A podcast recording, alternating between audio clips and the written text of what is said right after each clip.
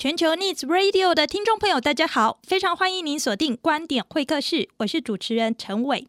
Work from home，行动装置不离身，视讯开会，甚至到日常，例如透过非法的软体上网来追剧、网络购物啊，玩变脸 APP，像变童颜啊、变老脸啊，最近流行的是变性别啊，这种在万物联网的时代。其实我们一不小心就会造成所谓把钥匙给别人的危险光景，到底该如何留意哪些情境呢？我马上为各位介绍，在呃线上接受我们专访的，他是来自中山大学资讯工程学系的助理教授，同时也是中华民国资讯安全学会学术暨国际事务委员会的主委，他是徐瑞豪徐老师，老师您好。呃，陈主播您好，呃，各位听众大家好。老师，这个呃，您可不可以先透过几个实际的案例来谈一谈？其实，在大家生活中都会碰到的资讯安全的议题。资讯安全这样的一个议题，呃，对民众们来说，似乎是一个非常专业，而且不是那么容易理解的学问。呃、是，对。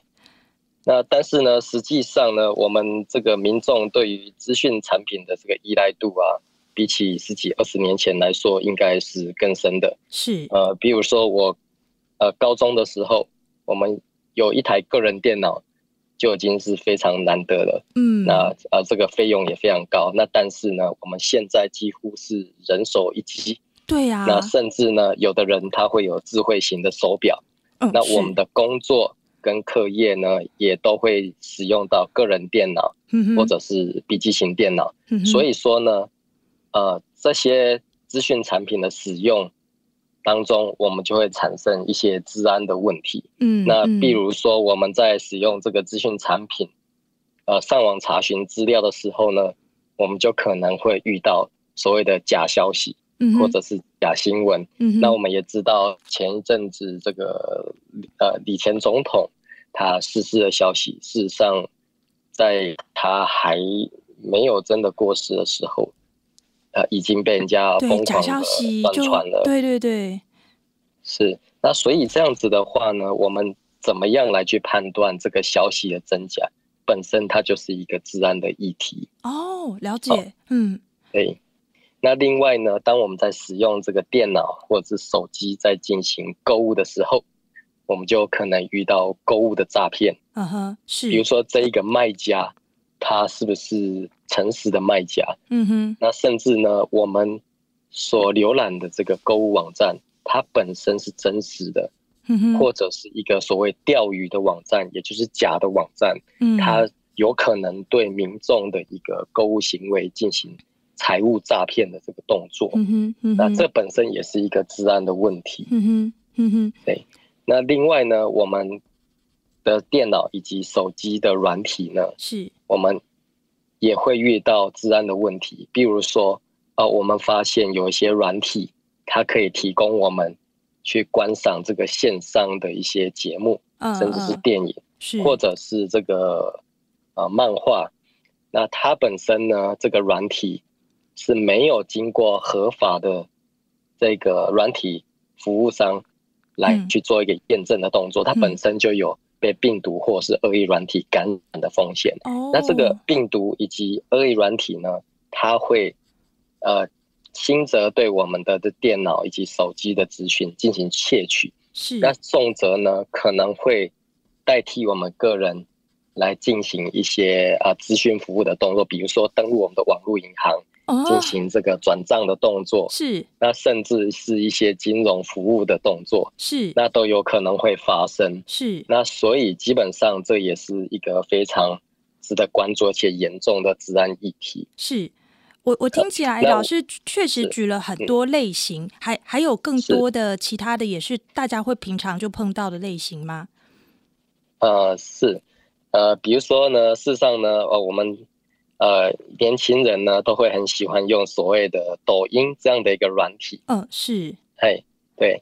那抖音这样的一个软体呢，啊、呃，我们呃事实上在新闻看到这个川普总统他本身也宣称，在 TikTok 它本身它会有泄露各资以及泄密这个危机。对，那事实上也发现啊，真实有存在这样的问题。Uh -huh, uh -huh. 啊，对，呃，TikTok 它本身呢，它会除了呃使用这些使用者他所拍摄的一些影片之外呢，嗯，它更进一步的会去存取我们手机里面。有一个叫剪贴簿功能的这个应用程式，嗯哼，那这个剪贴簿呢，啊，事实上我们有时候为了方便，我们希望去复制这个网页里面的一些内容，转贴到我们的这个即时通讯软体，分享给我们的这个朋友。是，那事实上在这个复制的过程当中呢，这 TikTok 它的软呃应用程式会去呃存取。这样剪贴簿的内容，嗯，那如果今天我们剪贴簿的内容是剪贴一些比较敏感的资讯，甚至是我们的银行账户密码，嗯哼，那 TikTok 本身它也可以得到这样的一个资讯，嗯哼，所以是一个呃非常高风险的一个行为。嗯，那所以呃，虽然我们只是在玩 TikTok，我们觉得很有趣。但是无意中已经泄露了许多呃个人的隐私资料，甚至是对我们生活非常关键的一些资讯。是，像我自己就有过，就是、嗯、呃，有时候因为大家现在是网络购物，那网络刷卡的话，常常要把这个信用卡的卡号以及就是呃呃几个重要的这个资讯给呃透过网络，然后有时候我的家人会用。这个网络的银行网络刷卡来进行网络购物，所以有时候我就会在那个剪贴簿里面剪下我的呃信用卡的资讯，然后贴给我的家人的 LINE，告诉他们说：“哦，没问题，你们就这样子来进行。”但是这个资讯就有可能无意间就泄露出去了。现在徐老师为我们谈到的，其实有相当多是我们生活中就会碰到的，所以我特别想就几个我们在呃新闻上面有看到的焦点的话题来请教您哦。这个呃，大家。呃，在这一阵子，大概每隔一年吧，就会开始流行各式各样的变脸的 APP。这里面有变童颜呐、然后变老脸呐、甚至变性别，这个是最新的。这个其实也会让个人特征、脸部的这些个人的特征泄露。呃，这个会导致什么样的风险呢？呃，好，谢谢陈主播。呃，基本上呢，呃，这种变脸的软体啊。虽然呢，呃，他们收集的是我们脸部的这个影片或者是照片，嗯，那、嗯、但是这样的一个资讯呢，事实上，呃，在做生物特征辨识的时候，它是一个非常重要的讯息。嗯，我们知道现在已经有非常多的这个呃辨识的方法，都是采取脸部特征的一个辨识，比如说我们的这个手机。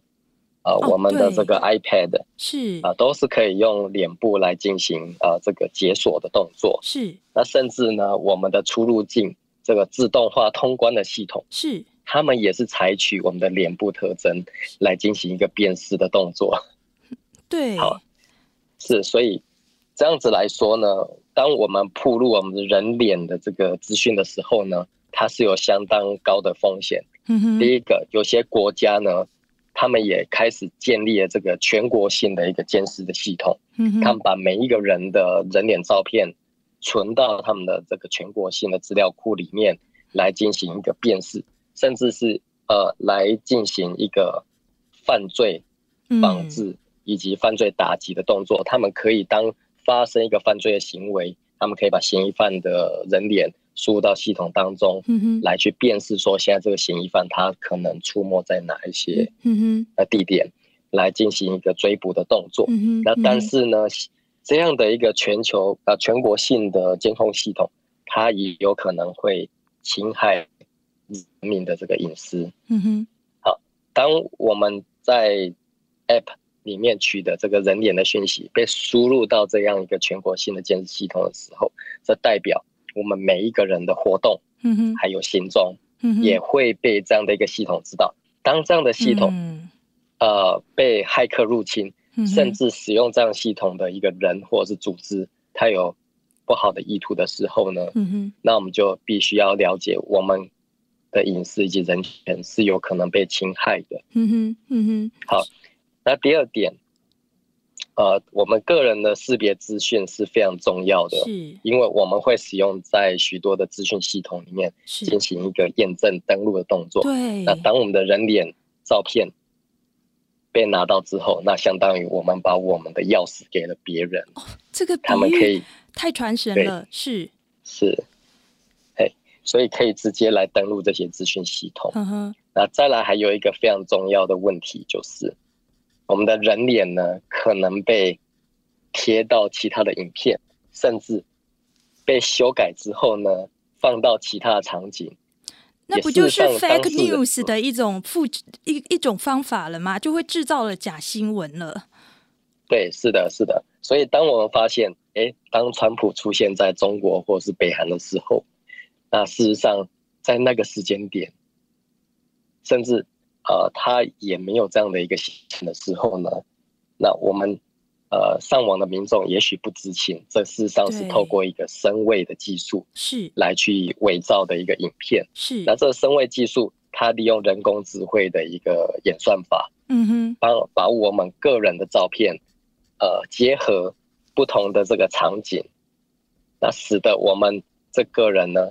就出现在这个场景当中，那但是这样的一个后果呢，可能会造成当事人的一个名誉的一个伤害，是，或者是进行这个影片伪造的人，他可以得达到一个不法的这个意图，是试图去影响观看人的他的意向或者是想法。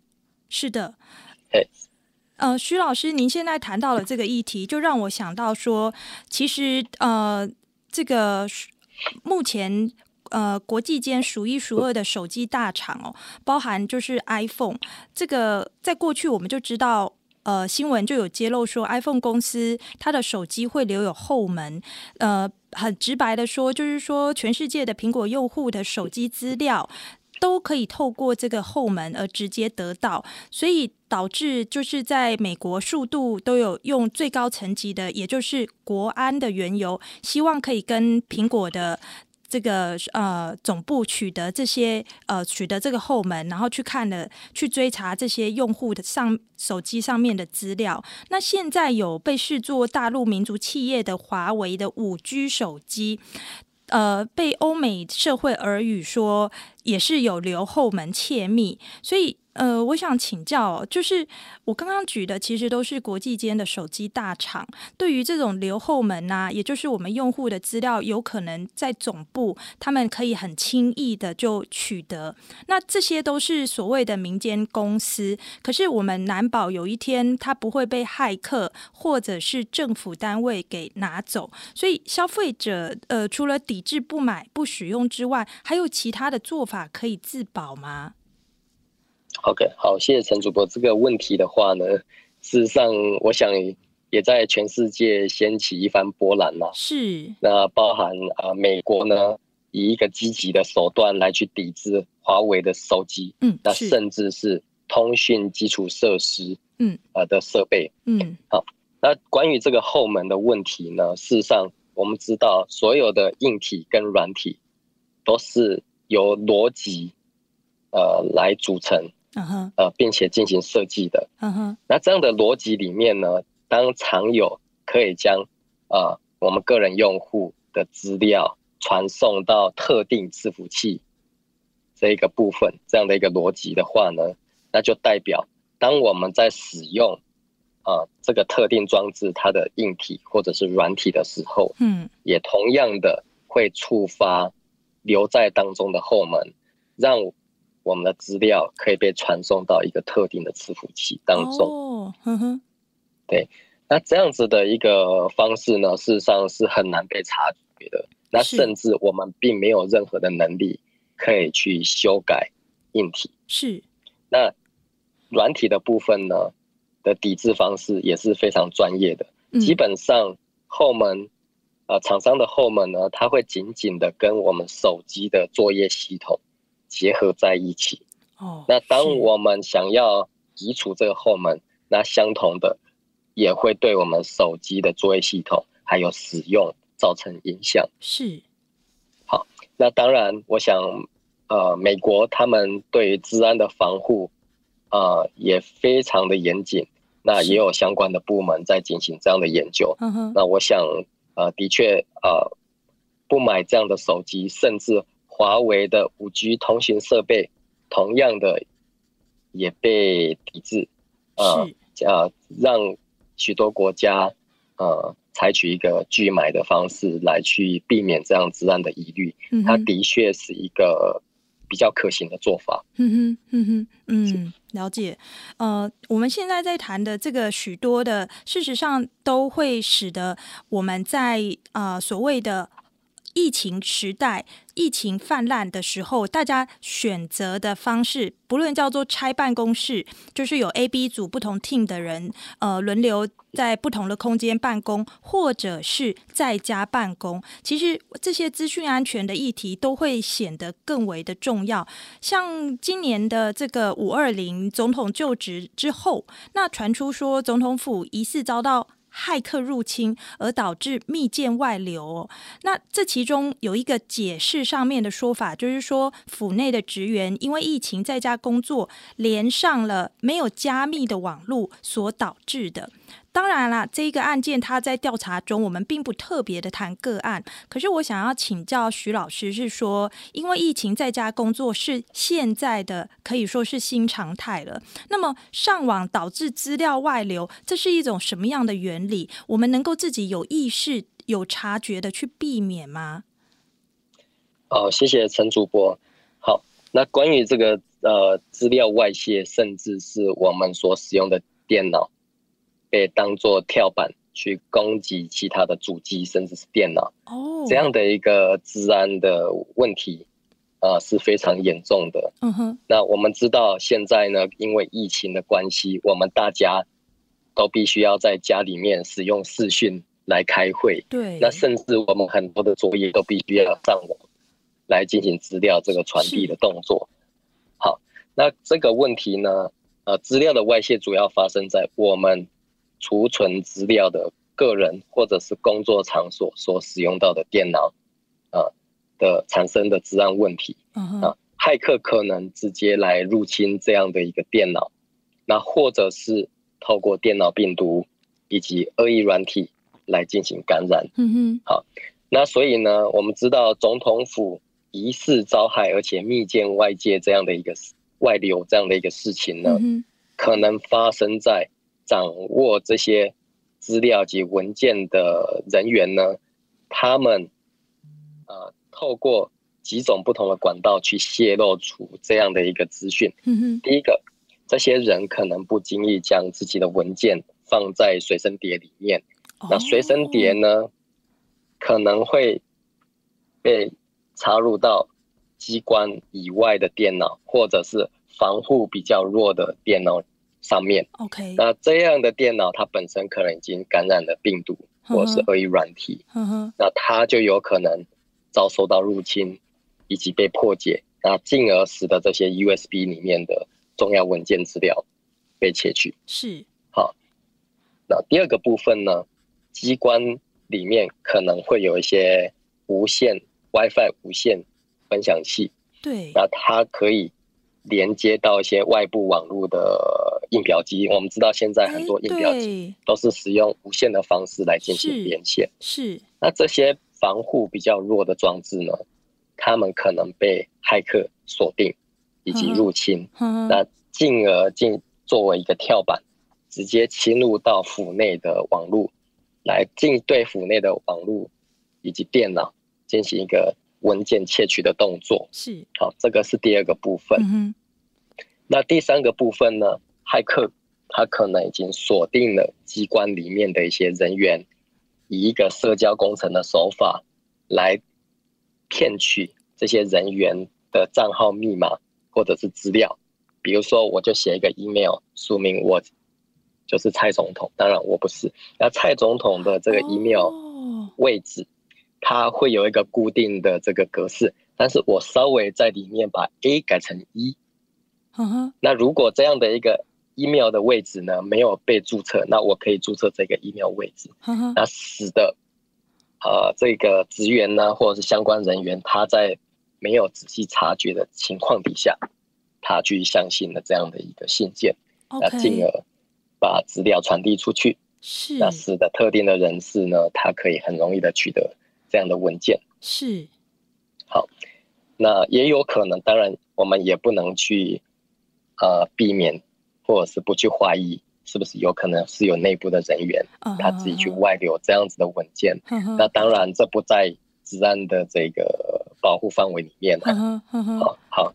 那以上有可能会有这样的一个情况，呃，产生上述的这些问题。所以基本上呢，我们对于我们工作上所使用的电脑或我们个人电脑及手机呢，我们需要定期的去更新我们的作业系统，哦，还有软体，嗯哼，对，我们也不随意的去下载以及安装来路不明的软体。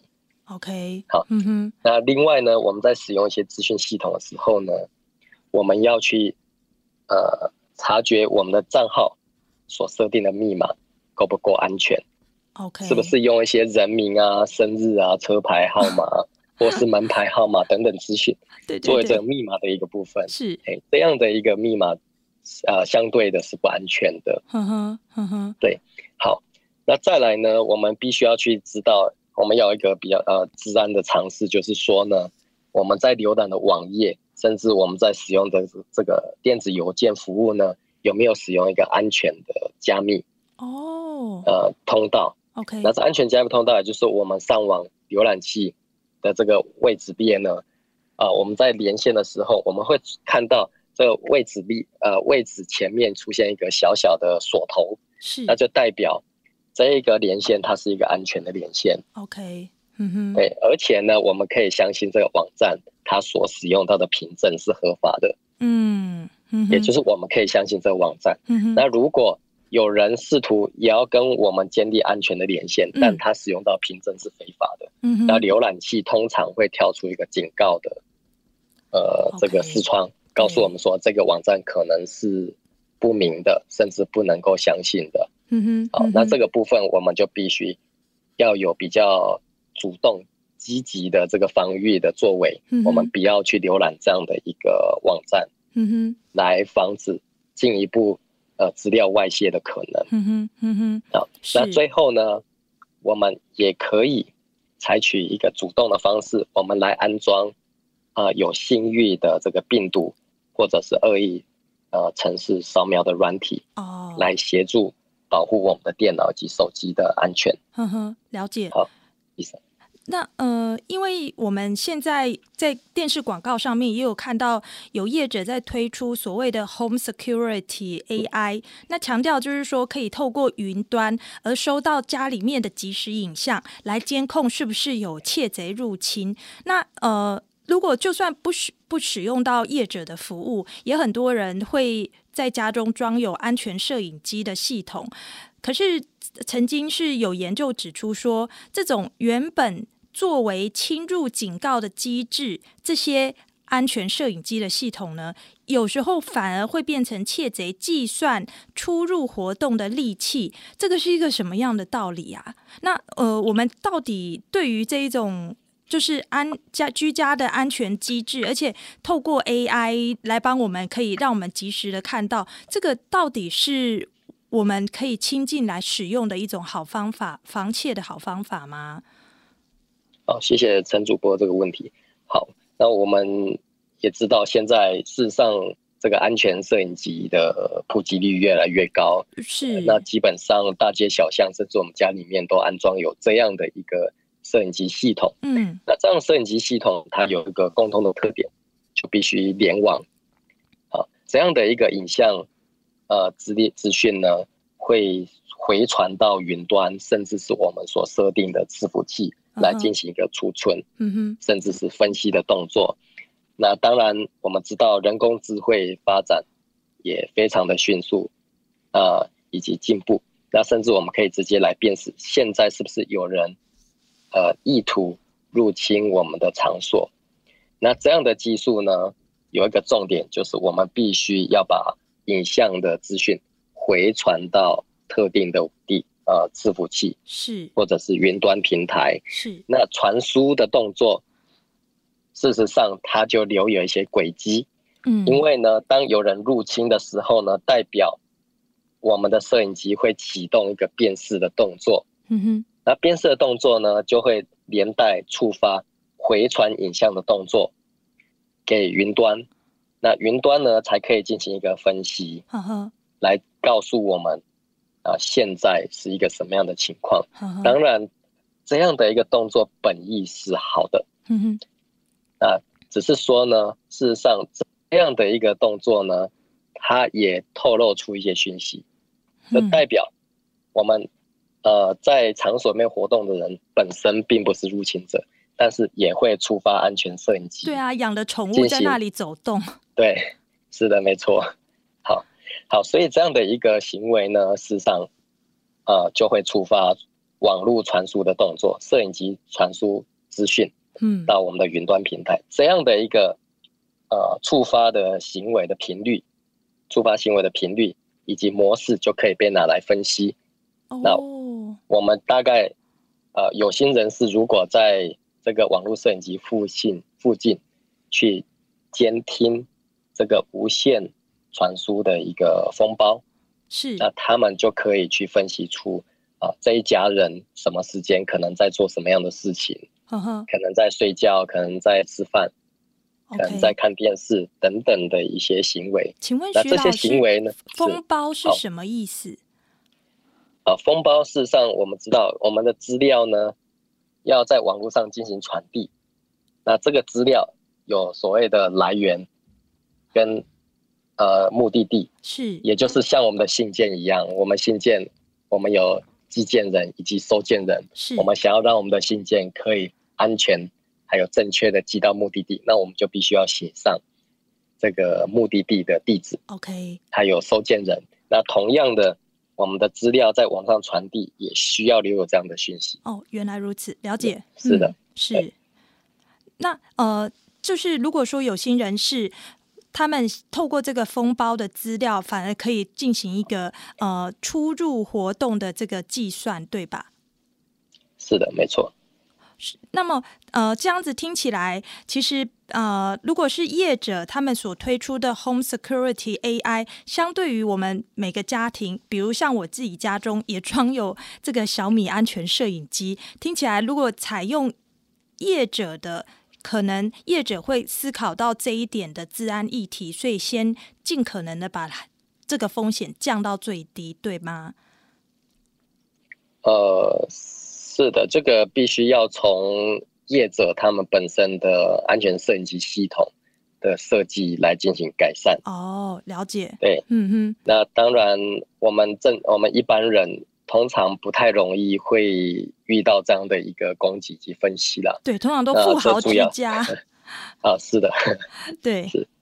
呃，我我接下来要请教徐老师的，可能都是所谓真的叫做资安及国安这种大层次哦，因为我们知道这个 New EID，也就是数位身份证，这个快要来了，呃，这个是我国一直在探讨的，可是我们要如何呃，这个方便性其实还说它可以。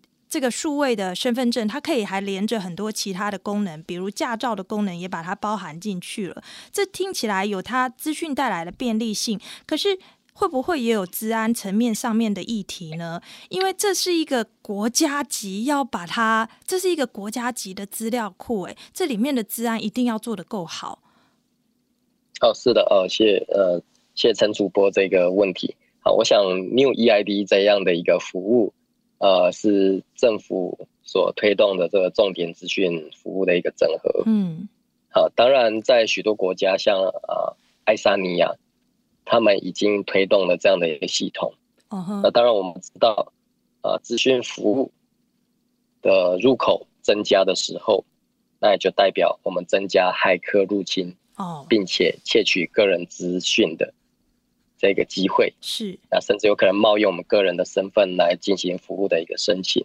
那我们知道，比如说我们要去申请这个户籍资料，我们要去这个监理所申请这个牌照，那甚至我们要去这个鉴保局，呃呃申请这个鉴保卡等等的业务，这基本上未来我们都可以用 New EID 哦来进行这样申请的动作。那这代表。骇客他们也可以透过这些管道来进行资讯的窃取。是。那这边，那这边的话呢，呃，我们要了解，事实上这个 EID 本身它是一个两面刃。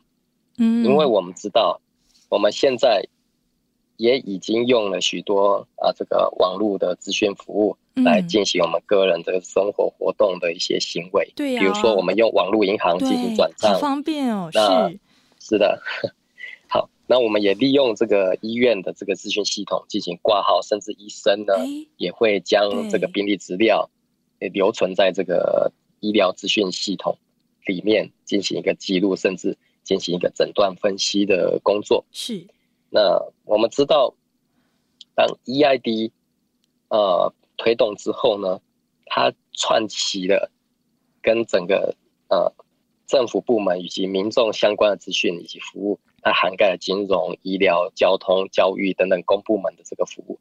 这代表骇客他能够掌控的权限是非常非常的庞大的。是的，嘿，那获取利益跟权利将会影响个人很庞大。那所以呢，呃，我个人认为政府应该在各个 EID 所提供的这个资讯服务之间，要有一个防火墙的概念。嗯哼，我们如何去阻断各个不同公部门资讯的一个流通？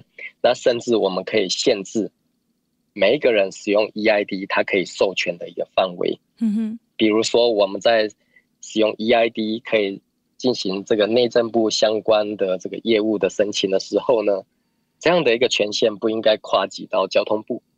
或者是、oh. 对卫福部嗯哼那我们民众应该甚至可以来自行选择，我该授权 EID 可以使用什么样的服务，还有授权的时间是范围也应该可以受到限制。是，对。那另外呢，我们针对 EID 的一个安全，我们应该有更积极的一个。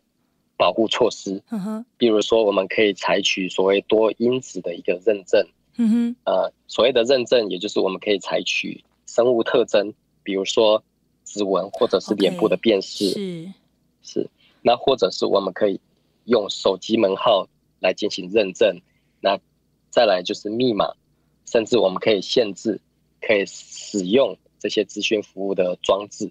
是哪一些装置来进行多重的认证以及限制？是是，那这样子的话呢，呃，我们基本上就可以来保障这个 EID 的账号呃的安全性，甚至我们可以增加骇客他入侵的一个困难度。嗯哼，那再来，我们也可以导入这个人工智慧的技术，随时来监控民众他们的账户活动是否有异常的状况。嗯哼。并且可以在适时的时候呢，进行账户的一个锁定，嗯哼，啊的一个反制措施，来确保民众使用 EID 的一个安全。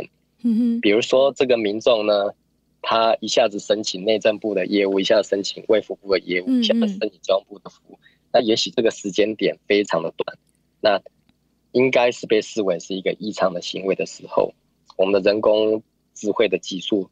应该要可以可以侦测到这样异常的行为，啊、呃，主动来进行一个反制的动作。嗯哼，嗯哼，哦，是的，嗯，呃，我的另外一个层面是，当我看到就是中国大陆他们的行动支付，他们的行动支付相当的盛行哦，呃，比如说从小至摊贩，大到大笔的交易啊，银行啊都能够使用。可是，呃，他们在二零零三年开始就有一个支付宝就开始上线，开始运作了。我好像没有听过有资安议题耶，所以这代表说，呃，其实我们如果把他们作为一个实验的场域，这是不是代表说，其实呃，国家级的呃这个整体国家级的，或至少是所谓国家级企业的这种层级的，它的这个安全是可以还算有保障的？哦，好，谢谢陈主播这个。实际上这个问题，呃，非常的呃敏感呢、啊。呃，怎么说呢？因为事实上我们知道，行动支付是中国大陆它推呃积极推动的一个业务。对。那基本上，事实上他们这些推动业务的企业都有国际的背景嘛。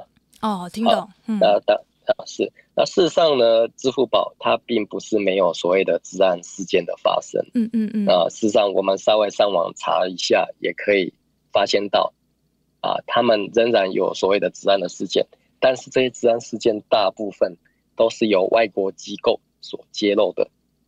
好。哦。OK，嗯。那这样的情况底下，我们可能要可以合理的怀疑。啊，中国大陆对于类似负面性的新闻，他们可能采取一个管控的措施。了解。那使得我们不容易去看到这方面的新闻。嗯哼。那另外一方面呢，呃，可能中国大陆对于啊、呃、人权及啊、呃、这个隐私保护的这个意识呢，呃，观念是跟我们这个其他国家是不太一样的。嗯嗯。他们认为这些资讯，政府应该都。要拥有，而且并且可以来进行一个分析的动作。嗯哼，但是对于许多民主国家来讲，这是一个呃不被允许呃呃来发生的事情。嗯哼，好，所以以这样的观点来看的话呢，事实上支付宝的成功呃不太容易呃复制到其他非大陆地区的国家。是的，理解。不过，呃，二零一六年的时候，当时很令人震惊的是，台湾金融史上第一起骇客入侵，就是东欧的骇客集团席卷了全台大型银行，超过四十台的 ATM。这种治安的漏洞，现在已经被补强了吗？呃，就是二零一六年这个某一个大型银行是它被入侵，ATM 被入侵的这个事件呢，事实上这样的一个治安事件呢。它的采呃骇客所采用的手法是一个多重连续性的入侵手法，来达到目的地。嗯哼，那这个攻击的起点是这个银行它的伦敦分行，那这个伦敦分行的电话服务主机啊被入侵了。那当然电话主服务主机本身它不是一个资安保护相当严密的一个主机啦。嗯，那因为它的呃这个业务的这个性质。的关系，那但是呢，我们知道，实际上伦敦分行的主机呢，它可以直接连回台湾的主机。嗯，那这是因为呃一个可能一个疏漏了，就是说我们在分行之间应该都是要有一个防火墙，OK，可以阻隔两个主机之间的一个通讯。那但是呢，这个防火墙似乎没有发生这个作用，那使得啊伦敦分行主机呢被当作跳板。来入侵这个台湾呃银行的这个 ATM 主机，并且这个台湾银行的主机，台湾呃 ATM 的主机呢被植入后门。那这样的一个后门，它会在特定的时间里面对 ATM 主机进行一个控制，甚甚至做吐槽的动作，让呃这个接应的人员可以在特定的时间及地点来进行这个窃取现钞的动作。那并且。呃，在事后又安排一个逃离的路线，嗯，所以我们看来这一连串的呃入侵行为，呃，是一个呃团队要有拥有许多专业技术的人员才能够完成的一件事情，嗯，是非常的罕见的。嗯，那当然我们知道，嗯，对，好的，那当然在这个事件之后呢，我们的银行工会以及金管会。他们也采取了相对应的一些防护措施，是。那也就是在二零一六年的一个九月呢，呃，提出金管会提出了这个金融管理机构、金融机构办理电脑系统资讯安全评估办法。那对此呢，银行工会他们也提出了八项应对的措施。是。那甚至在当年的年底，也针对这个 ATM 的防护呢，来进行一个加强，那避免。类似的事件再次的发生，是。那除此之外呢，呃，各个呃银行或者是金融单位呢，他们在这样的事件之后，也开始聘请一些呃专业的治安公司来进行一个入侵渗透的测试，甚至透过希望可以透过主动防御的方式，事先提早知道哦，他们这个资讯系统呃有没有可能的漏洞。呃，并且透过这样的一个测试呢，那提早来进行一个资讯系统的补强。嗯，是我我们都说，我们都说现在是五 G 的时代即将来临哦。那从一 G 发展到五 G，这个在网络上面跑的，刚开始只是文字啊、图片啊、影片啊，现在到了五 G 的时代，大家都说叫做万物联网的时代，我的手机可能可以同时。在监看家里面的活动，开家里的电锅，然后也同时对我的车子呃进行了一个呃远端的遥控，这样。那五 G 其实环绕着它的有相当相当多的概念，已经不只是个体的，还包含许多企业的，比如说智慧工厂啊，人工智慧取代了实际的人力呀、啊，商业上面所用的大数据的分析、物联网、超快网速这些。呃，我想请教徐老师，这个。普罗大众和企业在面对五 G 的时代，我们的资讯安全的概念是不是要有一个呃，可以说是翻新，或者说可以说是一个不一样、全新的一个认知，并且更加的重视？哦，是的，而这谢谢陈主播这个问题非常的好。好，这我想未来呢，民众接触到的资讯服务会越来越多，甚至随手可得。是那。也可以直接在我们身边直接进行一个应用的这个动作。那民众对于任何资讯服务以及个人资料的使用，应该采取一个谨慎保守的态度来面对。OK，当然我们对于资讯的服务是采取一个开放的态度，呃，可以呃帮助我们的生活可以更好。嗯哼，好，那我们需要的这个需要思考的层面在于，呃，我所使用的资讯服务如果被害之后。对于我会有什么样的影响？那我有什么样的方式来控制这样的影响？嗯哼，比如说，我可以去强化资讯各种资讯服务账号的安全，嗯哼，那避免我的资讯资讯服务被入侵，对我产生重大影响。但是呢，我们应该更有分分散风险的一个观念，嗯哼，比如说我的呃银行账号，呃，是不是可以控制非常庞大的这个金额？啊，这个我们必须要注意。当然，有许多的网络银行，他们自身已经限制我们每一天可以转账的一个金额了。是。好，那当然呢，我们也可能可以啊，把我们的这个金钱呢，分别分啊分散在不同的银行。嗯哼。那甚至我们主动的去限制我们的账号。嗯哼。呃。可以汇款的这个金额的上限，还有转账的次数等等，那这是都是一个分散风险的观念。嗯所以我们更应该积极的了解我们所留下来资料，我们所申请的这个资讯服务的账号，它背后对我带来有多大的影响性？OK，我们再来自身评估，我们是不是应该进行这样的一个行为，还有我们可以承受的风险。是是，这个嗯是。呃，大数据的时代啊，呃，我都常常说，最了解我们的好像不一定是家人了，反而是网络广告商。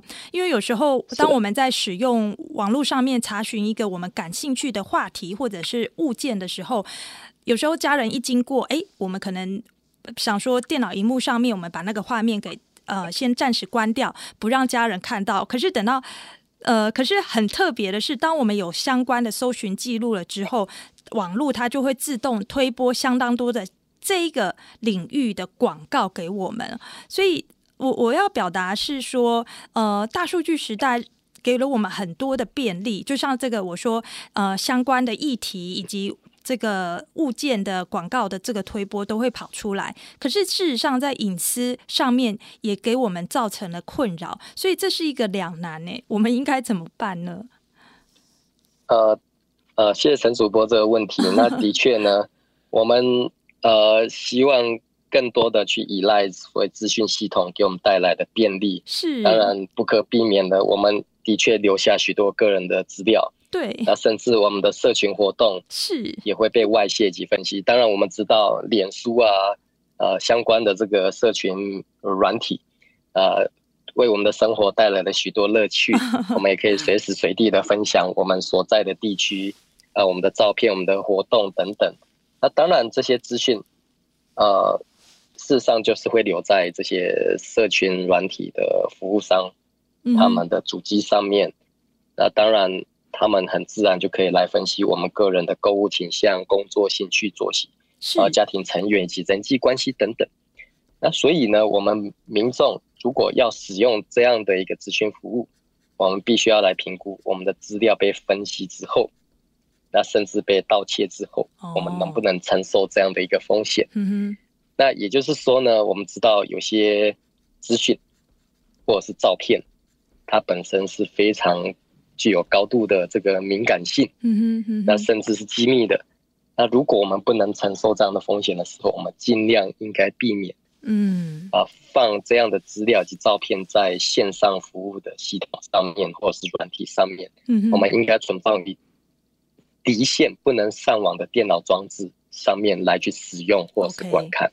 嗯哼，嗯，是哇，我们今天非常感谢中山大学资讯工程学系的助理教授，同时也是中华民国资讯安全学会的学术暨国际事务委员会的主委徐瑞豪老师给我们的这些建言。因为其实徐老师所举的这些原理，我相信大部分的听众都是听得懂的。而更重要的是，老师直接告诉我们，我们在这个所谓的资讯。